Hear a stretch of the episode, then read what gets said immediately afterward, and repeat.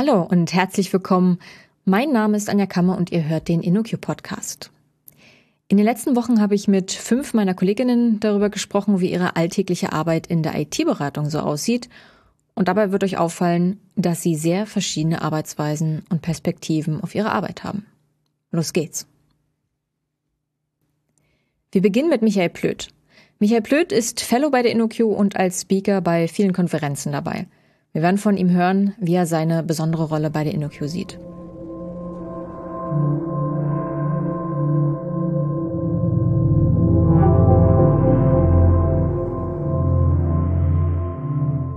Hallo Michael. Hallo Anja. Sag mal, was machst du denn bei InnoQ und ja, wie lange bist du eigentlich schon bei InnoQ? Ich fange mal an, wie lange ich dabei bin. Ich bin jetzt seit circa sieben, ein Viertel Jahren dabei bei der InnoQ.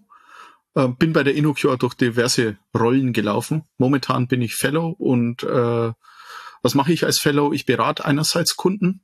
Ja, momentan ganz stark ein Team in Richtung deren strategische Aus, äh, Ausrichtung in der Organisation für äh, ja, die Architektur, also für eine Architekturmodernisierung. Ich halt äh, Schulungen ganz gerne, insbesondere oder hauptsächlich zum Thema Domain-Driven Design. Und ähm, ab und an halte ich noch Vorträge auf Konferenzen, bin da sehr gerne unterwegs, so Vorträge ausarbeiten und halten das so ein bisschen so eine kleine Leidenschaft von mir. Gut. Und ähm, sag mal, was ist denn davor passiert? Was ist denn so dein Hintergrund? Was hast du vor InnoQ gemacht? Mhm. Ja, ist eigentlich ganz witzig. Ich habe Wirtschaftsinformatik studiert und ähm, ich, hab, ich, ich hole jetzt da ein kleines bisschen aus, weil das eigentlich eine ganz lustige Story ist. Ähm, ich habe dort als ähm, Werkstudent gearbeitet, auch an einem Lehrstuhl für Bankinformatik. Also Bankinformatik war mein Schwerpunkt da im Studium und habe dort als Softwareentwickler gearbeitet. Und der Professor hat zu mir immer gesagt, Michael, das mit dem Programmieren, das ist Mist. Das wird irgendwann aus, äh, ausgelagert und outgesourced werden.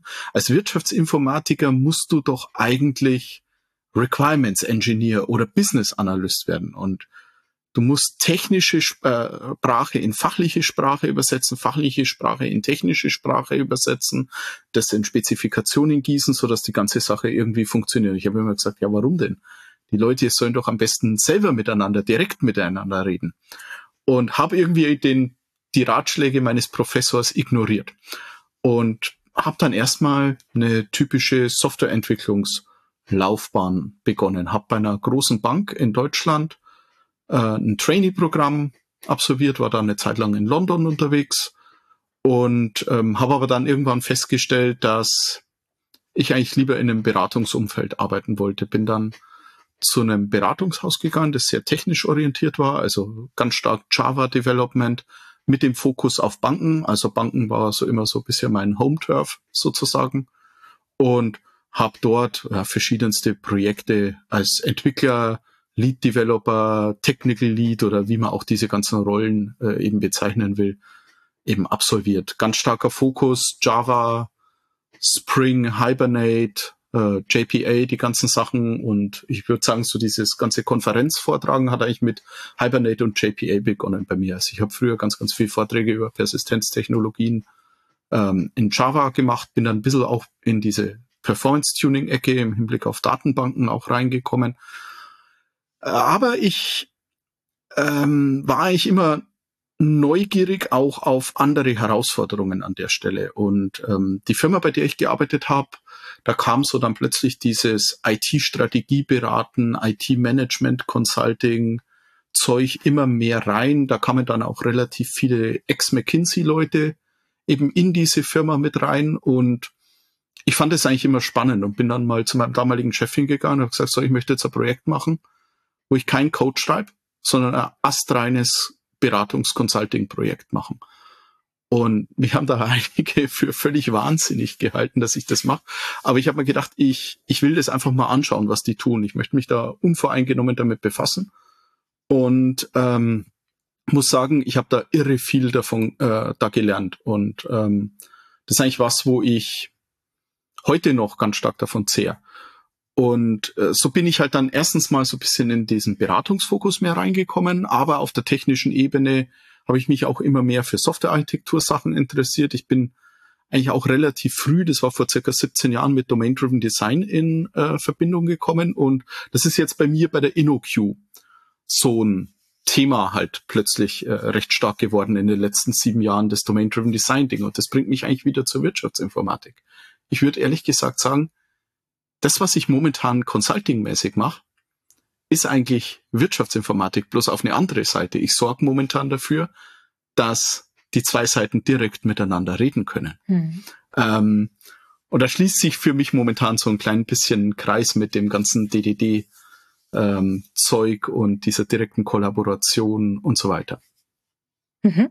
Das heißt, dein Werdegang war im Grunde so aus der typischen oder praktischen Softwareentwicklung heraus immer mehr ähm, ja zur Beratung. Würdest du dich denn als typischen IT-Berater bezeichnen? Was ist ein typischer IT-Berater? Ja, sag du es Das ist mir. ja die Frage. Ja, ich glaube, da gibt's halt ganz, ganz viele äh, verschiedene Facetten und ich bin überhaupt kein Freund davon, ähm, irgendwie Sachen in irgendwelche astreinen Schubladen ähm, zu stecken. Also für mich geht's äh, im Bereich Beratung, Consulting drum, Kunden dabei zu helfen, Probleme zu lösen. Das können jetzt Probleme verschiedenster Art sein. Ja, das kann ein sehr technisches Coaching sein. Das kann eine strategische Beratung sein. Das kann vielleicht sein, dass man an einer Ausrichtung hilft, dass man neue, innovative Ideen irgendwo reinbringt. Und es ist natürlich auch äh, in meinen Augen eine, eine Typsache. Ja? Es gibt ganz, ganz unterschiedliche Arten von Beratern und Beraterinnen. Also gibt's die einen, die halt äh, sehr, sehr konzeptionell arbeiten.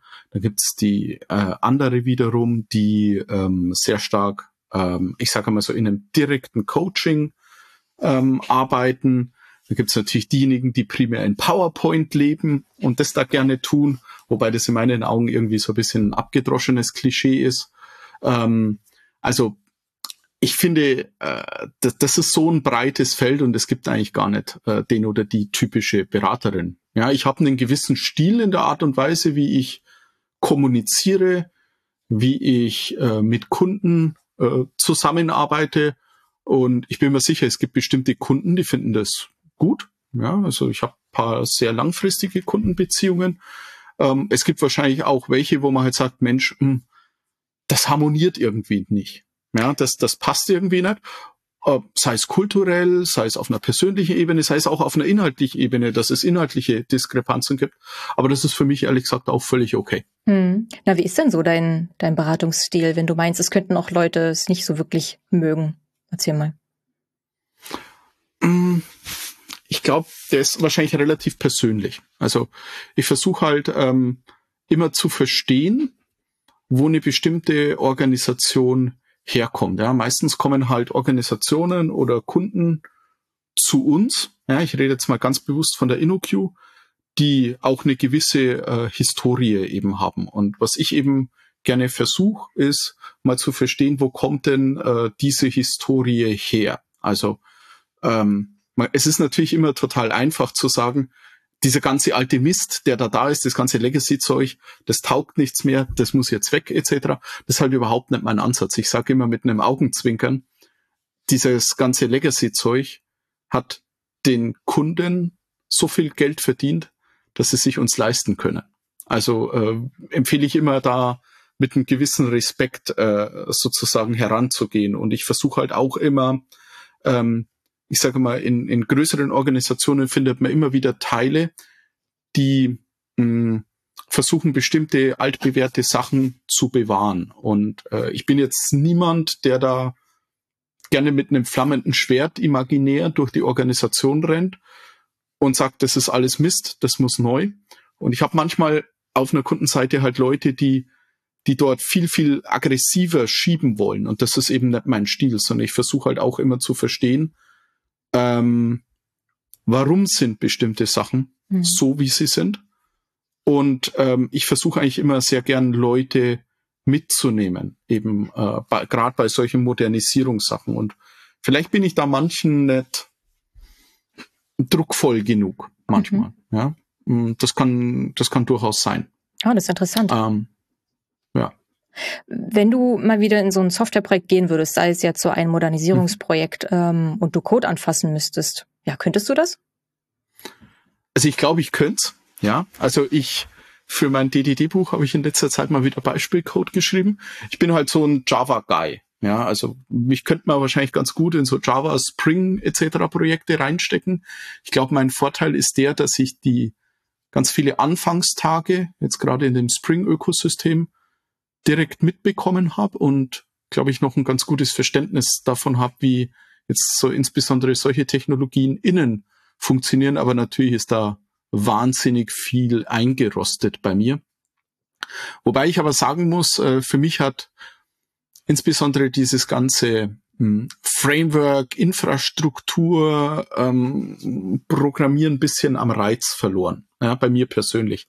Was ich in letzter Zeit eigentlich viel, viel spannender finde oder fände, also an der Stelle, wäre ausdrucksstarke Fachmodelle in Code abzubilden.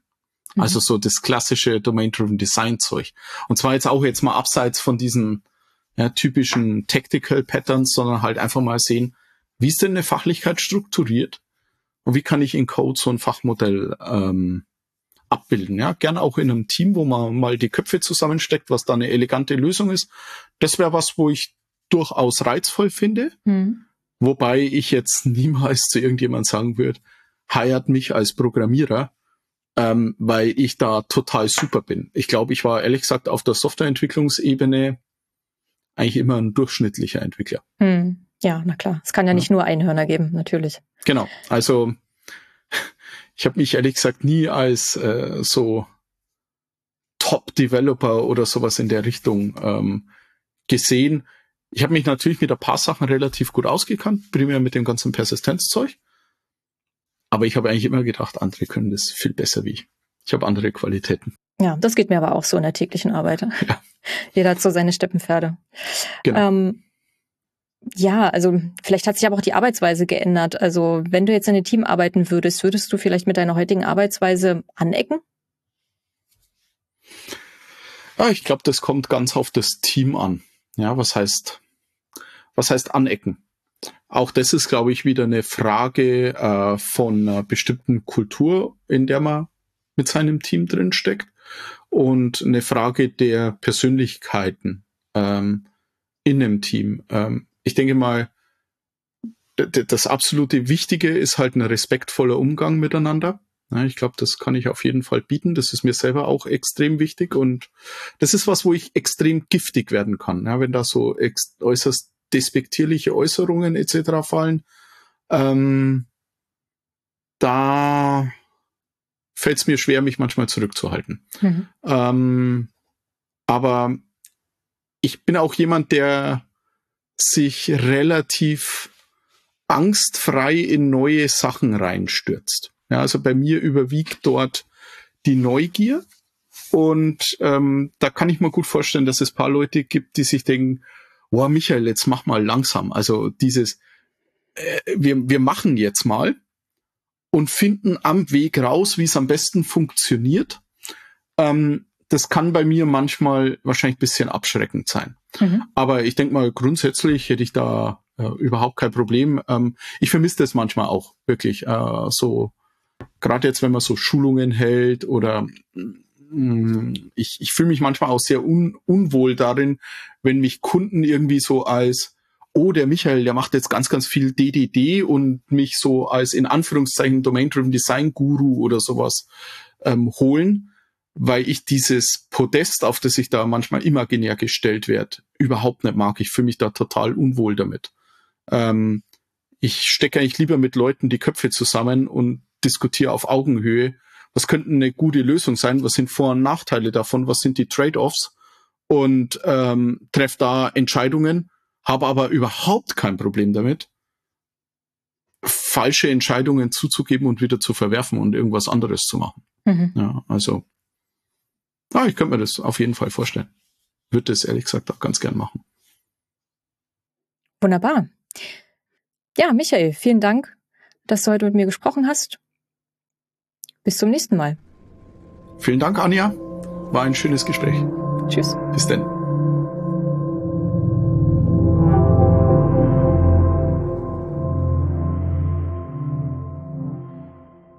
Als nächstes habe ich mit Alain Nicke gesprochen. Anders als Michael sieht er sich selbst eher als etwas stillere Person und dabei werden wir allerdings feststellen, dass diese Eigenschaft auch in der IT-Beratung gar kein Nachteil sein muss. Hallo Alain. Ja, hallo Anja. Du, wir sprechen heute zum ersten Mal miteinander, obwohl ich seit fast vier Jahren bei InnoQ bin und du gefühlt schon immer. Wie kommt denn das? Ja, ähm, es kommt eigentlich, dass wir immer beim Kunden äh, vielleicht angesetzt sind und äh, ja, beim Event äh, bin ich zwar äh, oft da und äh, je nachdem, wie man die, ähm, die Tische oder die Gruppen organisiert, ja, kann es immer dazu kommen, dass man vielleicht äh, noch nicht direkt mit einem Kollegen äh, gesprochen hat. Ja. ja, das stimmt. Wir sind ja fast schon 200. Genau. Mhm. Wie lange bist du denn schon bei InnoQ? Genau. Ja, ja. Ähm, ich glaube, ich bin im Februar 2008, genau, habe ich ähm, InnoQ, bei InnoQ angefangen. Ich glaube, es ist schon inzwischen 15 Jahre, ja. Geht schnell, ja. Und äh, damals von Berlin nach äh, Essen, Düsseldorf ähm, umgezogen und es hat einfach, es hat einfach gepasst, ne? Und deshalb sind wir, sind, bin ich seit, seitdem da. Und wie bist du damals zu InnoQ gekommen? Ähm, eigentlich war ich auf Jobsuche und ich glaube, ich bin über Headhunter, ja. Ähm, ich kannte damals InnoQ äh, persönlich nicht, aber über Headhunter wurde mir zwei Unternehmen eigentlich vorgeschlagen. Das war einmal InnoQ und äh, an andere Unternehmen auch. Ich glaube, da war Fenaco in, in Nürnberg, ja. Und äh, damals wollte ich, ähm, da ich viel Familien in Frankreich habe, wollte ich ein, bisschen näher an Frankreich. Ich bin damals von Berlin ausgezogen und äh, ja, bin ich ja äh, zu InnoQ gekommen und das hat äh, geografisch auch, äh, auch gepasst und äh, ja, so bin ich, so habe ich bei InnoQ angefangen. Ich hoffe, es hat nicht nur geografisch gut gepasst. Ich meine, du hast dich ja für InnoQ entschieden. Ähm, was hat dich dazu bewegt, zu uns zu kommen? Ja, äh, ehrlich gesagt, ähm, damals ähm, hatte ich einen Job als äh, Produktentwickler in, in Berlin. Ja, habe ich zwei, drei Jahre, zwei, drei Jahre gemacht nach dem Studium und ähm, also ich bin ein Familienmensch. Damals hatte ich schon zwei Kinder und äh, es war mir schon wichtig, äh, irgendwie eine stabile Umgebung zu haben. Habe ich den Job zwei, drei Jahre gemacht, aber Produktentwicklung heißt, irgendwann mal kannst du alles. Mhm. Du beherrschst einfach alles und äh, ja, es war irgendwie langweilig und ähm, habe ich äh, auf der Suche nach äh, neue Herausforderungen, ja, bin ich so zu InnoQ gekommen, ja, Projektwechsel, immer verschiedene Projekte, immer verschiedene Kunden, hörte sich hörte sich gut an. Ne? Und ähm, es war zwar äh, meine erste Erfahrung im Projektgeschäft, äh, aber ich hatte schon dieses äh, wählen, äh, ein bisschen mehr zu lernen, nicht nur immer das Gleiche zu tun, ja, und äh, habe Glück gehabt mit InnoQ, äh, ja, einen guten Unternehmen äh, zu treffen. Das heißt, du arbeitest gerne mit unterschiedlichen Technologien und in unterschiedlichen Bereichen, mit unterschiedlichen Branchen? Ja, ich arbeite in unterschiedlichen Branchen, ähm, am meisten Versicherung, ähm, Banken, Logistik, Unternehmen. Ähm, ich bin viel mehr in, ich mache viel mehr äh, Backend-Entwicklung. Ja, ähm, ja, ich arbeite gerne mit äh, unterschiedlichen Technologien, äh, aber es reicht mich einfach mehr immer äh, Probleme zu zu lösen, äh, neue Anforderungen zu zu realisieren. Ja? Und ähm, das finde ich ein neues Team äh, mit neuen Leuten. Ah, es macht einfach nur Spaß, immer Probleme zu lösen und Kunden zu helfen. Was machst du jetzt aktuell so tagtäglich in deinem Projekt?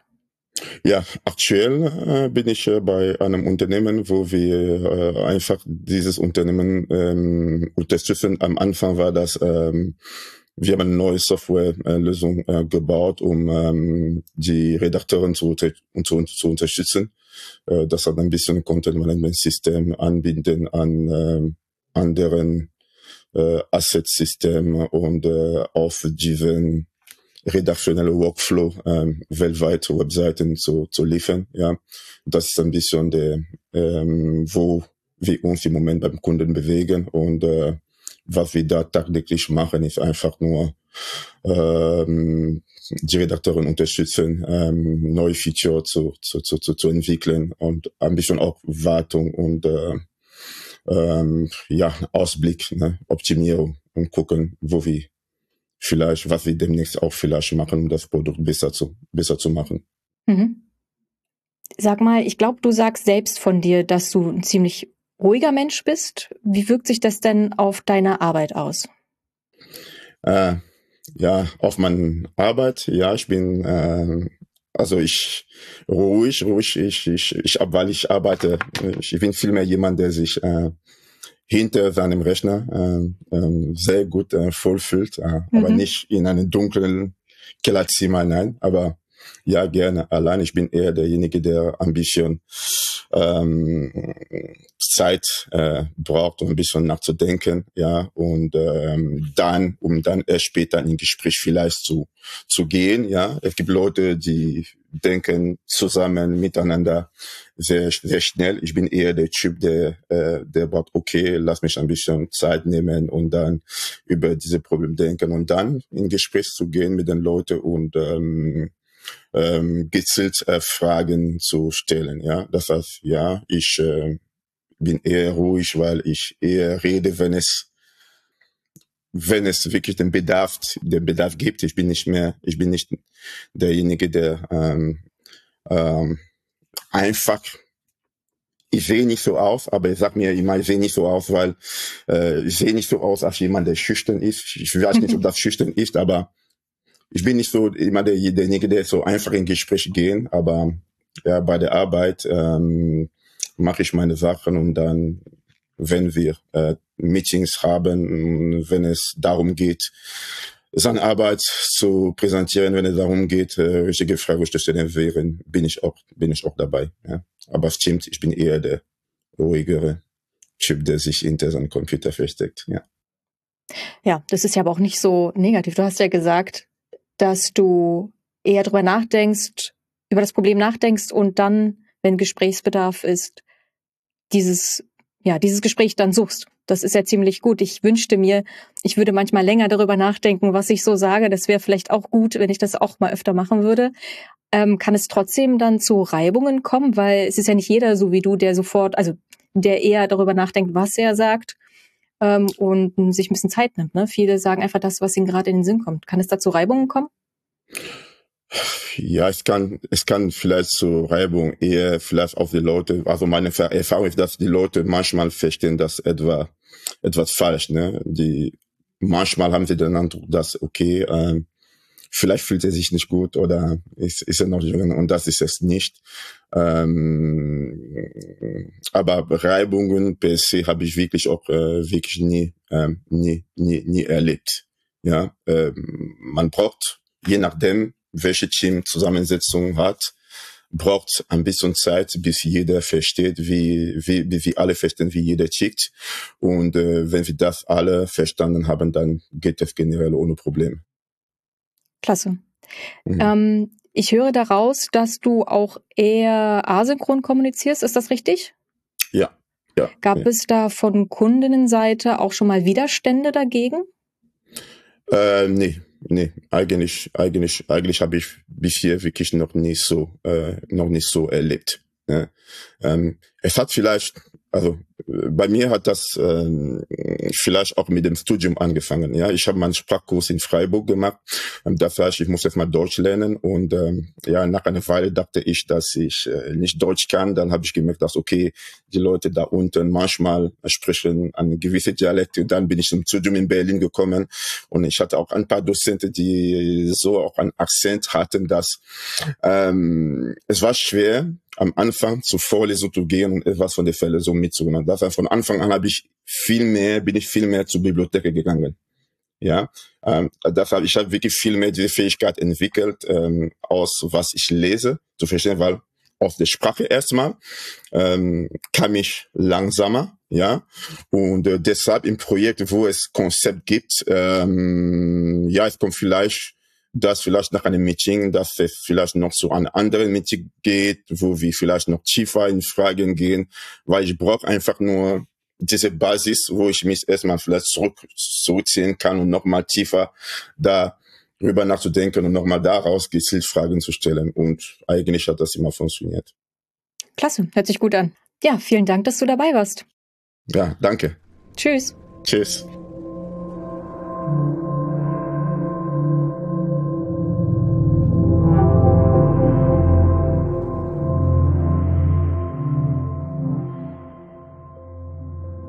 Das nächste Gespräch habe ich mit Marie Förster geführt. Marie kam als Multitalent und Quereinsteigerin zu InnoQ und ist besonders erfolgreich mit ihrer Art, Probleme anzugehen und sich vor allem nicht einschüchtern zu lassen. Hallo Marie. Hi Anja. Ähm, erzähl mal, wie lange bist du schon bei InnoQ und was zählt so zu deinen täglichen Aufgaben? Also ich bin jetzt fast genau zwei Jahre da und ich bin in zwei ähm, Projekten tätig. Einmal in einem internen Projekt. Damit bin ich auch eingestiegen. Da habe ich anfangs ähm, Marketingaufgaben übernommen, Artikel schreiben, ähm, die Homepage gestaltet und so weiter. Und mittlerweile hat sich das ein bisschen erweitert. Ich mache jetzt zum Beispiel auch Demos für interessierte Kundinnen und ähm, schreibe das Handbuch. Und ich bin auch in einem externen Projekt, wo aber eben auch aus dem internen Projekt das äh, Programm ähm, implementiert wird beim Kunden.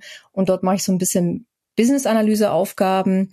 Das heißt, ich bin für die äh, Kundinnen da, wenn Fragen da sind. Ich nehme Anforderungen auf, arbeite auch sehr viel aktiv in dem Programm tatsächlich. Und ähm, ja, bin so ein bisschen positiv gemeint Mädchen für alles. Also wenn es irgendwelche Aufgaben gibt, dann ähm, erledige ich die. Das bedeutet, deine Arbeit bewegt sich eher so auf der fachlichen Seite. Genau, also ich habe äh, selbst gar keinen technischen Hintergrund, bin so holter die Polter ähm, zur InnoQ gekommen und ja, muss jeden Tag, ähm, habe ich wieder erneut die Aufgabe, ähm, meinen Weg dazu gehen, auch wenn ich äh, viele Sachen einfach gar nicht kenne und auch viele Begrifflichkeiten noch nicht kenne. Aber ja, ich springe einfach los und dann klappt das in der Regel auch ganz gut. Kann man das so als Charaktereigenschaft bezeichnen, dass du erstmal anfängst und schaust, wie es läuft? Ja, genau so. Also ich, ich glaube, das ist tatsächlich eine meiner größten Stärken, dass ich mich nicht einschüchtern lasse, sondern erstmal loslaufe. Und wenn ich merke, ich komme nicht weiter, dann suche ich mir halt einfach Hilfe. Und ich habe es bisher kein einziges Mal anders bei der InnoQ kennengelernt, als dass sofort die Leute kommen und sagen, klar, helfe ich dir. Hm. Wie unterscheidet sich denn deine Arbeitsweise dann zu den Arbeitsweisen deiner Kolleginnen? Hm, ich glaube, die, dadurch, dass sie häufig eine Ausbildung haben oder ein Studium in der Richtung, dass sie die Werkzeuge direkt an der Hand haben. Die kenne ich natürlich häufig einfach gar nicht.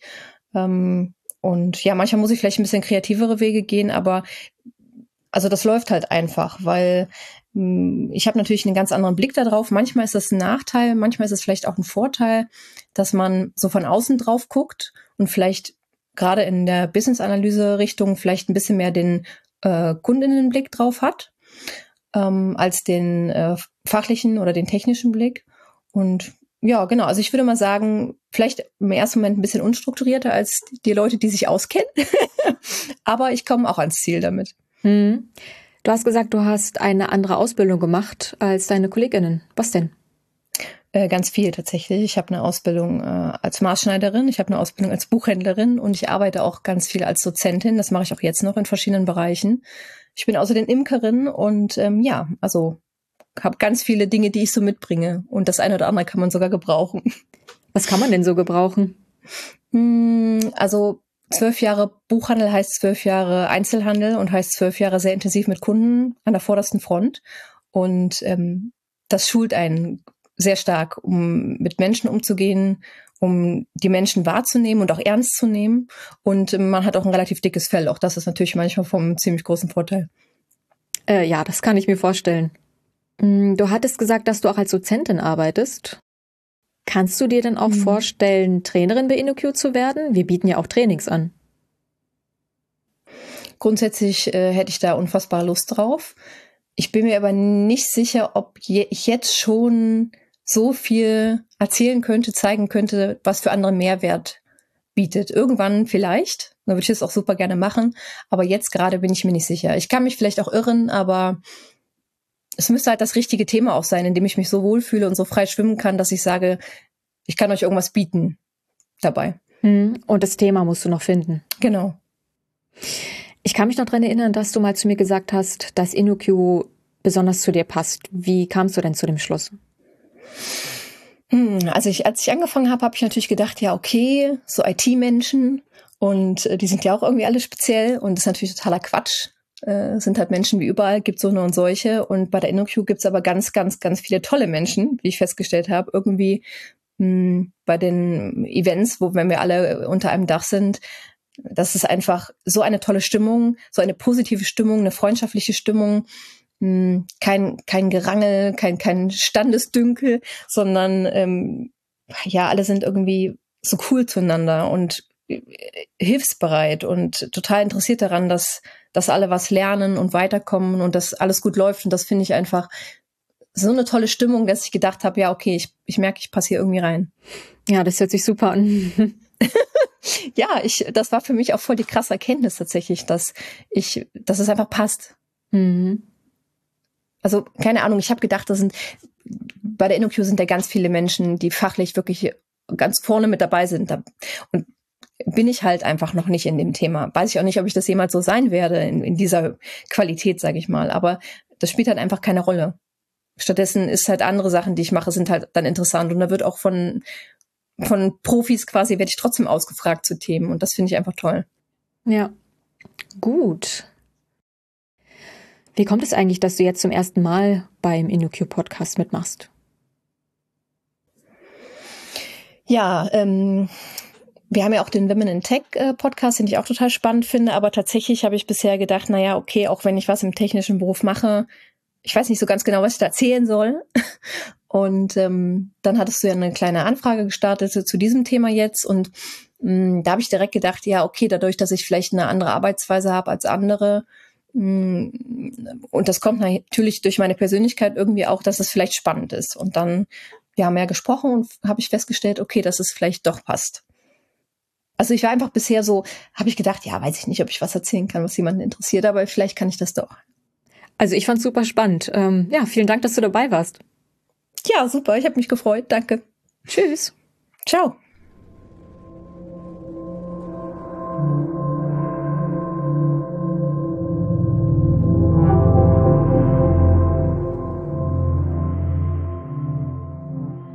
Das folgende Gespräch habe ich mit Jan Seger geführt. Der hat sich nämlich durch seine akademische Laufbahn eine ziemlich hohe Toleranz für Entwicklungsaufwand angeeignet.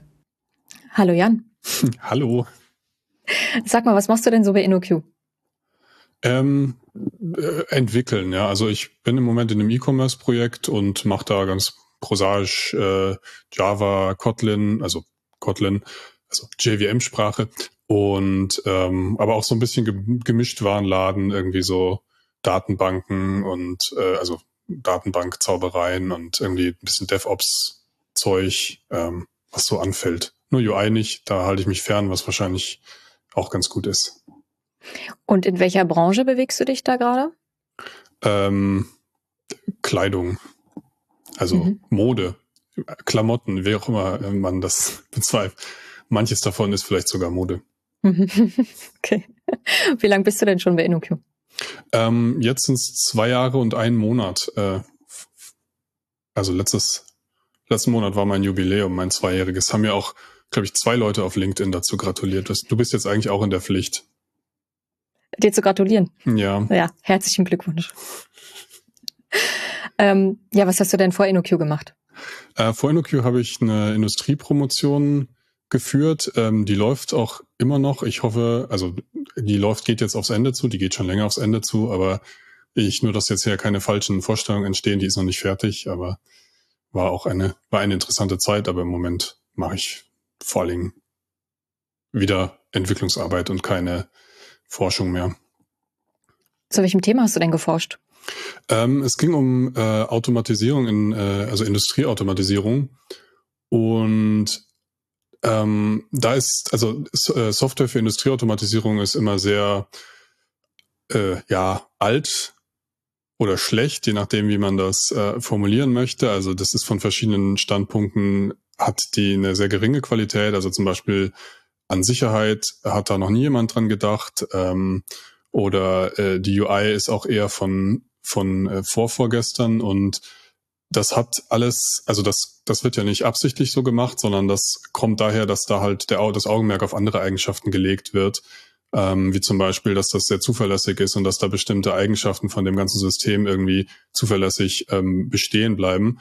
Und ähm, was, woran ich gearbeitet habe, ist letztendlich, ob man die, diese Eigenschaften auch mit einem moderneren Software, ähm, Software, ja, Zuger oder Konzept, ob man die auch damit ähm, sichern kann. Genau, und halt so ein paar, ja, Forschung betrieben, was man so machen könnte und wie gut es ist und wann es unter Umständen nicht gut ist und für welche unter welchen Seitenbedingungen das unter Umständen nicht gut ist. Mhm. Ja, spannend. Ähm, ja, also wenn du aus der Forschung kommst, die Forschung hat ja sehr wenig mit Consulting zu tun und das ist ja das Hauptgeschäft von InnoQ. Wie kamst du denn zu einer Consulting-Bude? Ähm, ich habe also ähm, so eine Promotion dauert ja ein bisschen und ähm, am Anfang denkt man sich noch, ach cool, hier äh, forsche ich einfach und mache so ein bisschen, was ich möchte und so.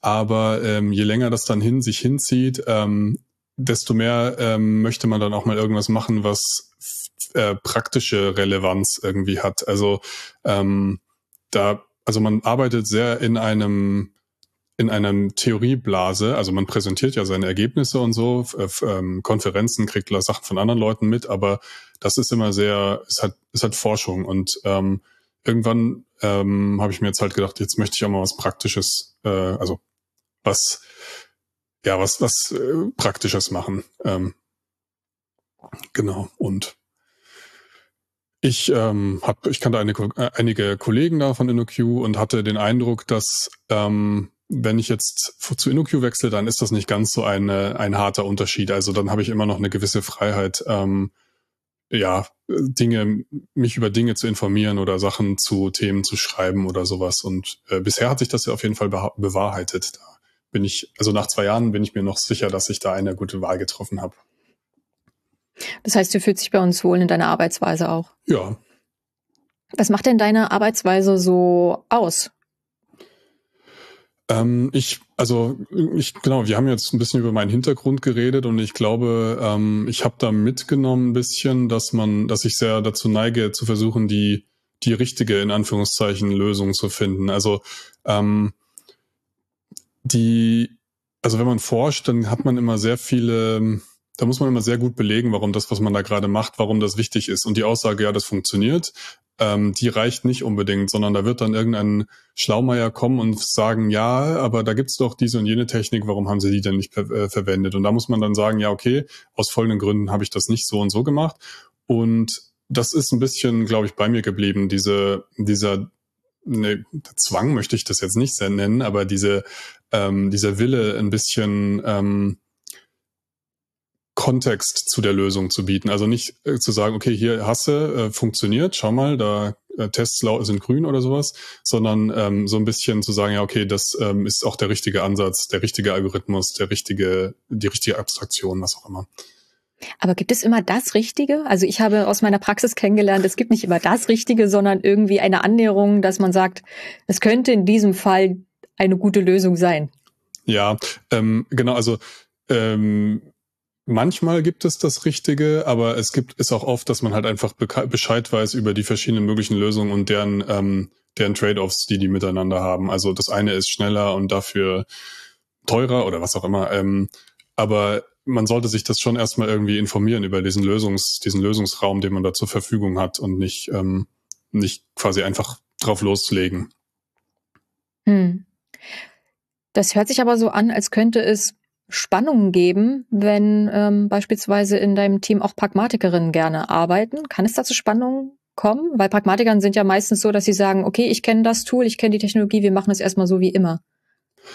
Ähm, ich, also ich beschwere mich dann nicht, äh, hör mal auf, das so schnell zu implementieren. Ja, was? Das ist schon fertig. Das kann, also gut, das kann ja nichts sein. Naja, das denke ich mir dann unter Umständen. Also wenn dann irgendwie am Freitag äh, gesagt wird, ähm, ähm, bitte schnell dieses Feature, wir brauchen das bis Montag, ähm, dann neige ich eher dazu zu sagen, oh, das kann ich jetzt aber nicht garantieren, ähm, weil ich überhaupt noch nicht über die Implikationen von diesem Feature nachgedacht habe und mit dem ganzen ähm, Modell, was man hat und so, äh, wie das alles miteinander interagiert. Und andere Kollegen neigen, oder was heißt andere Kollegen? Ähm, manche Kollegen, Kolleginnen sagen dann halt, ähm, ja, machen wir, und da habe ich dann immer ein bisschen Bauchgrimmen. Ähm, aber ich würde mir würde niemals einfallen, dann jemand zu sagen, äh, nee, das schaffst du nicht, weil ähm, erstens will ich jetzt niemandem Inkompetenz unterstellen und zweitens äh, kann es ja sein, dass ich nur zu schwarzmalerisch wieder unterwegs bin und das halt eben doch funktioniert. Nur weil man nicht drüber nachgedacht hat, heißt das nicht, dass die Lösung, äh, die äh, man implementiert hat, jetzt nicht funktioniert. Aber ich habe, ich, ich mir ist da immer ein bisschen unwohl dabei, wenn dann quasi so gesagt wird, wir brauchen das und dann sagt der Nick, also dann, dann wird gesagt, ja, okay, wir entwickeln das und dann ähm, weiß nicht, kommt ein halbes Jahr später, ach so, das funktioniert ja eigentlich überhaupt nicht äh, für den Verwendungszweck oder sowas. Also da bin ich sehr, da habe ich immer ein schlechtes Gefühl, aber ich würde das jetzt niemandem sagen. Also ich, zum Beispiel bei der Schätzung würde ich dann eher sagen, ja, okay, ich würde das eher länger schätzen.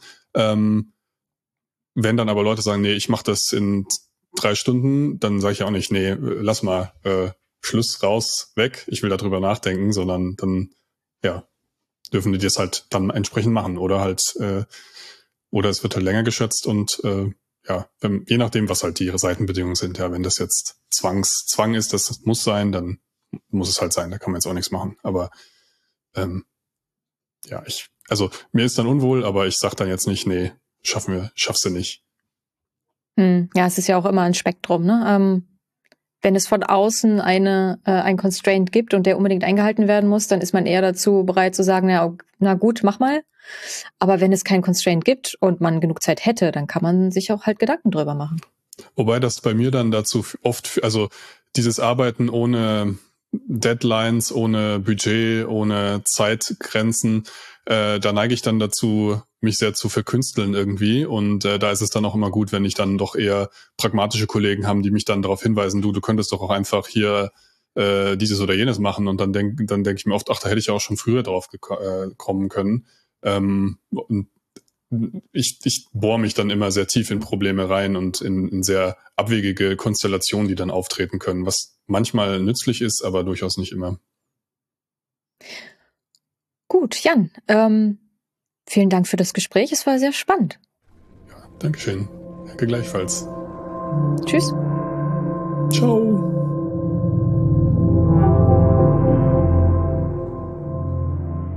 Mein letztes Gespräch habe ich mit Lisa Maria Moritz geführt. Anders als Jan ist ihre Toleranzschwelle für unnötigen Entwicklungsaufwand ziemlich niedrig und schafft es aber mit dieser Eigenschaft, ihr Team zu fokussieren. Hallo Lisa. Hallo Anja. Du bist ja schon ziemlich oft in unserem Podcast zu hören. Ähm, ja, mit welchen Themen beschäftigst du dich denn bei InnoQ? Äh, ja, das ist eine gute Frage. Ähm, ich bin im Moment in einem Projekt tätig, wo ich so als äh, Entwicklerin fürs Frontend unterwegs bin, also viele Frontend-Sachen, auch teamübergreifende Frontend-Geschichten. Und ansonsten gebe ich gerne manchmal Training. Ähm, das ist meistens das JavaScript-Training. Und was mache ich noch so? Ich bin bei Softwarearchitektur im Stream unterwegs und moderiere manchmal oder mache Sketchnotes dafür. Ähm, genau, ich glaube, das sind so die Dinge, die ich hauptsächlich mache. Und natürlich den Security-Podcast, den sollten wir auch auf jeden Fall hier Product Placement mäßig erwähnen. Ja, genau. Schwester-Podcast. Aber du machst ja auch in deiner täglichen Arbeit normale Entwicklungsarbeit. Genau. Ich äh, sitze im Endeffekt jeden Tag äh, fürs Projekt da und entwickle Dinge. Äh, genau, ich sagte ja schon, im Frontend bin ich da unterwegs. Ähm, ich habe früher viel JavaScript gemacht, auch Node.js. Aktuell mache ich TypeScript mit Vue zusammen. Ähm, also einem von diesen Single-Page-App-Frameworks. Vue.js ist es. Und ähm, genau, meistens sind es die Frontend-Themen. Wenn irgendwie richtig Not am Mann ist, dann gehe ich wohl auch mal im Backend schnuppern. Aber ich habe jetzt, also ich habe bei InnoQ angefangen und habe dann irgendwie nicht mehr so viel Java gemacht, wie ich anfangs gemacht habe, bevor ich zu InnoQ kam. Was hast du denn vor InnoQ gemacht? Ähm, ich war in einem großen Logistikunternehmen unterwegs und habe da äh, ich sag mal, Mädchen für vieles gemacht. Also alles jetzt auch nicht, aber ich habe äh, Backend-Entwicklung mit Java gemacht. Ich habe auch äh, PLSQL-Programmierung gelernt. Das ist auch immer ein überraschendes Detail. Ähm, habe aber auch schon ein bisschen Frontend gemacht. Ich habe auch schon mal eine Android-App gebaut für das Unternehmen und ähm, habe dann oft auch so Sachen gemacht, um die sich die Leute drücken. Also gelegentlich mal so Architekturdokumentation. Das ist mm. immer so ein mm. Thema, was keiner mag. Das habe ich schon mal gemacht. Ich habe auch schon mal irgendwelche Docker-Geschichten aufgesetzt. Ich habe mich auch deinem Unternehmen um Kubernetes schon gekümmert. Also in dem Unternehmen hatte ich ziemlich viel durcheinander gemacht. Das ist ein bisschen ich sag mal, geradliniger geworden, seit ich bei InnoQ bin. Da musst du aber ganz schön viel gelernt haben auf einmal. Ja, kommt ja immer so hingeplätschert. Was man braucht, das eignet man ja. sich so an. Ne? Also genau, ich äh, ist jetzt nicht so, dass ich das alles in, in der tiefsten Tiefe könnte. Ähm, aber ich habe immer das, was ich gerade brauchte, habe ich mir irgendwie angeeignet und angelesen. Ähm, ich glaube nicht, dass du mich jetzt noch PLSQL schreiben lassen solltest, weil es eben sehr lange her ist, also nicht lange her. Aber ich glaube, wenn du mir jetzt so ein Programm rüberwerfen würdest, könnte ich mich da auch wieder rein wursteln, dass ich es wenigstens verstehe und dir sagen kann, was es tut. Ja, geht mir genauso. Ich lerne meistens Dinge nur, wenn ich weiß, okay, ich werde sie jetzt bald brauchen, dann fange ich an, Dinge zu lernen. Genau, oder auch gerne mal ad hoc. Also das ist auch was, was ich gerne mache. Dann, wenn ich es jetzt wirklich brauche, dann ist genau jetzt der Moment, wo ich es mir anlese, aber ich bin nicht so ein, ich sag mal, Doku-Lese-Mensch. Also ich setze mich nicht abends hin, weil ich, keine Ahnung, TypeScript so cool finde und lese mir die gesamte TypeScript-Doku durch oder sowas, sondern ich, ich lese das, was ich brauche und dann kommt man ja auch irgendwo hin damit. Hm. Du hast mir auch mal gesagt, dass du eine eher pragmatische Herangehensweise an deine Arbeit hast. Das passt ja auch schon. Ähm, ich finde auch, dass es nichts Ungewöhnliches bei InnoQ. Es gibt viele Pragmatikerinnen in, bei InnoQ, habe ich das Gefühl. Und wie drückt sich das bei dir aus? Ähm, ich, das ist äh, spannend, genau. Also zum einen, dass ich nicht die Dokumentationen aller Frameworks gelesen habe, die ich benutze, also wirklich nicht alle gelesen. Ähm, zum anderen, wenn ich äh, eine Lösung für ein Problem suche, dann äh, versuche ich die ganz oft so zu schreiben, dass sie irgendwie verständlich ist und funktioniert. Und ich habe dann nicht das Bedürfnis, aus fünf Zeilen eine zu machen mit der maximalen Anzahl an Reduce-Funktionen da dran oder sowas. Das ist eine Sache, wie es sich ausdrückt. Also, ähm, wie heißt das? Pa Paleo-Prinzip oder so, dieses 80-20-Ding. 80 Prozent sind mir oft gut genug. Ich bin echt schlecht mit solchen Wording-Sachen, muss ich sagen. Ähm, aber das ist so eine Sache. Also ich, ich, ähm, ich bin nicht so der Mensch, der Code tot optimiert. Ähm, und in Diskussionen bin ich niemals die lauteste Person. Also wirklich niemals, weil äh, ähm, eine Sache, die ich wirklich nicht gut kann und nicht gerne mag, ist so über Sachen unendlich lang zu diskutieren. Ähm, weil ich, also ich finde, irgendwann hat man halt zum einen alles gesagt und ganz oft kann man durch dieses Diskutieren gar nicht mehr herausfinden als durch Ausprobieren. Also ich bin eher so pragmatischer Ausprobierer, könnte man sagen. Also wenn ich einen Code schreibe, dann drücke ich gerne oben auf den Play-Button und gucke, ob es funktioniert. Und äh, manche Leute sind ja so drauf, die gucken den Code dann an und dann sitzen sie da eine halbe Stunde und dann gehen sie so durch. Also diese Zeile wird wahrscheinlich das und das machen und diese das. Und ich sitze dann daneben und sage, ah, drück doch einfach diesen Play-Button da oben. Wir sehen doch dann, ob es funktioniert. Und äh, das ist halt auch so pragmatisch, würde ich sagen. Also damals, als Computer entstanden sind, wäre ich die schlechteste Entwicklerin der Welt gewesen, mhm. einfach weil ich immer hätte ausprobieren wollen und das wäre ja nicht so schnell gegangen. Aber heutzutage geht das ja sehr flott. Ähm, genau, ich glaube, das sind so die Punkte. Also genau, äh, also wenn der Code funktioniert, bin ich schon sehr froh. Ich muss ihn nicht tot optimieren. Ähm, ich probiere gerne aus, statt darüber zu philosophieren, ob etwas funktionieren wird. Und ähm, in Diskussionen wenn ich, wenn ich glaube, ich habe einmal gesagt, was ich denke, dann bin ich nicht der Typ, der es halt immer und immer wieder sagt und aus verschiedenen, also man kann ja auch die gleiche Sache mit sehr vielen verschiedenen Worten ausdrücken. Da bin ich auch nicht so der Fan von. Hm.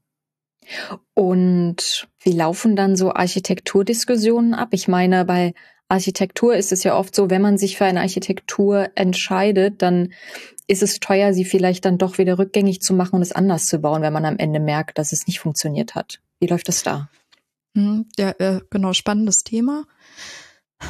Ich glaube aber genauso, weil ich da häufig auch, also ich bin häufig eine Person, die auf die aktuelle Situation guckt und versucht zu verstehen, was wir jetzt brauchen und nicht über die Dinge nachzudenken, die eventuell in drei Jahren kommen könnten. Also das gibt's ja auch diese Diskussion. Ne? Also wenn man sagt, für meine jetzige Situation ist, ist dieser Weg einfach ausreichend oder gut genug. Ne? Hier brauchen wir vielleicht gar keine Abstraktion. Also ich bin auch ein Fan von wenig Abstraktion, einfach weil, also da, wo es Sinn macht, ist Abstraktion gut. Aber wenn man das immer da einsetzt, auch wo, ähm, wo man denkt, dass es irgendwann mal Sinn machen könnte, dann nimmt man sich halt immer mehr Komplexität in den Code rein und also neue Menschen, die reinkommen, die haben ihre Probleme. Die Leute, die drin sind, werden auch ihre Probleme damit haben. Und ähm, da bin ich immer ein Fan davon, erstmal zu gucken, was haben wir aktuell an Anforderungen, was wissen wir schon, was kommen wird. Also es gibt ja auch Sachen, die ich vielleicht schon weiß, die in zwei Wochen kommen, dann ist es halt blöd, die nicht zu berücksichtigen. Aber ähm, ich bin eher die Person, die dann sagt, okay, aber wir müssen noch nicht zu komplex oder kompliziert werden, weil wir haben diese Anforderung noch nicht. Es ist unwahrscheinlich, dass sie kommt und wenn sie kommt, dann haben wir den Umbau. Aber genau, also ich, ich, ich bin eher die Person, die dann sagt, wir brauchen das jetzt nicht. Also ich versuche die Komplexität möglichst gering zu halten, ähm, weil ich eben, also man merkt ja selber, wenn man eine Änderung machen muss und man muss erst irgendwie zehn Schichten komplex verstehen, bevor man an das eigentliche Problem kommt, dann ist es irgendwie falsch, auch wenn wir damit daran gedacht haben, dass eventuell der User in drei Jahren mal an der Stelle einen anderen Button haben möchte oder so. Ne? Mhm. Also ganz banal ausgedrückt. Das klingt alles sehr sinnvoll, aber kann es trotzdem sein, also passiert es dir trotzdem, dass Diskussionen nicht so gut laufen, weil vielleicht, weiß ich nicht, in deinem Projekt andere Leute sind, die es anders sehen? Mm, also dadurch, dass ich nicht der lauteste Mensch bin, also wenn man das vielleicht anders interpretiert, weil ich hier im Podcast bin oder bei Eberhard oder so, ähm, also ich bin wirklich nicht der lauteste Mensch und ich, äh, ich bin halt ein Typ, wenn ich ähm, denke, gesagt zu haben, was ich gesagt habe, dann bin ich ganz oft danach still. Ne? Also danach sehe ich es nicht mehr ein, das nochmal zu sagen und nochmal zu sagen. Ähm, und ganz oft gucke ich dann im stillen Kämmerlein dabei zu, wie sich Diskussionen im Kreis drehen, weil da, genau das ist ja das, was passiert, wenn man über das spricht, was eventuell irgendwann nochmal kommen wird. Mhm. Und ähm, genau dann ist es so tagesformabhängig, wenn ich dann gerade so manchmal weiß ich echt nicht, wie ich mich ausdrücken soll, aber wenn ich dann gerade mal so den Mumm hab, dann sage ich irgendwie hier halt, halt, stopp, das, äh, das ist jetzt hier echt zu viel irgendwie, es geht, dreht sich im Kreis. Und ähm, dann, dann hören halt auch die Leute, ne? Also dann, dann merkt man so, die merken ja eigentlich selber, dass sie sich im Kreis drehen, mhm. aber die, ähm, die kriegen, manche drehen sich halt auch gerne im Kreis. Ne? Also manche haben ja ihren Spaß daran, die Diskussion zu machen. Ähm, aber für nicht so ganz Beteiligte ist es einfach unangenehm, in der Situation zu sein. Und ähm, dann, dann sage ich halt also wenn ich den Mumm in dem Moment habe, sage ich halt, stopp jetzt hier, das ist, also wir drehen uns im Kreis, ne? also wir haben jetzt die und die Option aufgezeigt und die Option hat die und die Vorteile und die und die, dann versuche ich es zusammenzufassen und meistens hilft das dann auch allen. Ne? Ähm, aber es ist halt leider auch oft so, das ist halt so ein Visa-Problem, sag ich mal, dass ich nicht den Mumm habe. Ne? Und dann, dann sitze ich so ein Meeting aus, ne? Und dann, dann sitzt man dann in so einer Stundendiskussion oder auch zwei Stunden. Wir kennen ja alle EntwicklerInnen, also Diskussion ist ja Teil unseres Berufs irgendwie. Und dann sitzt man da und man hat in den ersten fünf Minuten mal was gesagt und danach sitzt man da und möchte sich die Haare raufen, ne? Ähm, kann halt auch sein. Das ist bei mir sehr, sehr tagesformabhängig leider. Ähm, soll, ich sollte dran arbeiten, dass ich immer den Mumm habe. Ich weiß, aber das ist auch alles nicht so leicht. Hm. Ähm, genau, also ist äh, schwierig, aber äh, ich bin quasi mein eigenes Problem. Also wenn ich halt immer sagen würde, Leute, lasst uns mal hier wieder fokussieren, das ist das, was gesagt wurde, passt schon so, ne? lass uns darüber abstimmen, dann wäre es halt fein, aber manchmal ertrage ich es auch so still und heimlich. Gut, wir nehmen also mit, habt den Mumm und sagt, wir drehen uns im Kreis.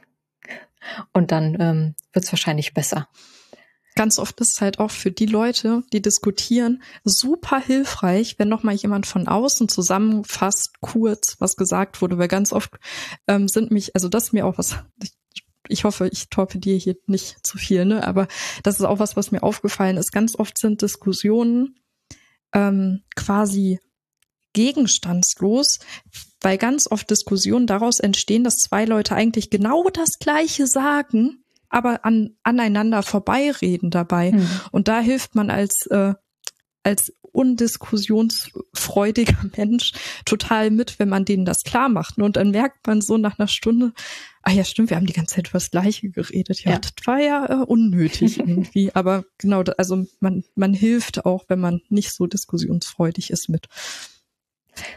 Ja, das ist eine interessante Perspektive. Vielen Dank für das Gespräch, Lisa. Ja, sehr gerne, Anja. Danke, dass ich da sein durfte. Tschüss. Tschüss.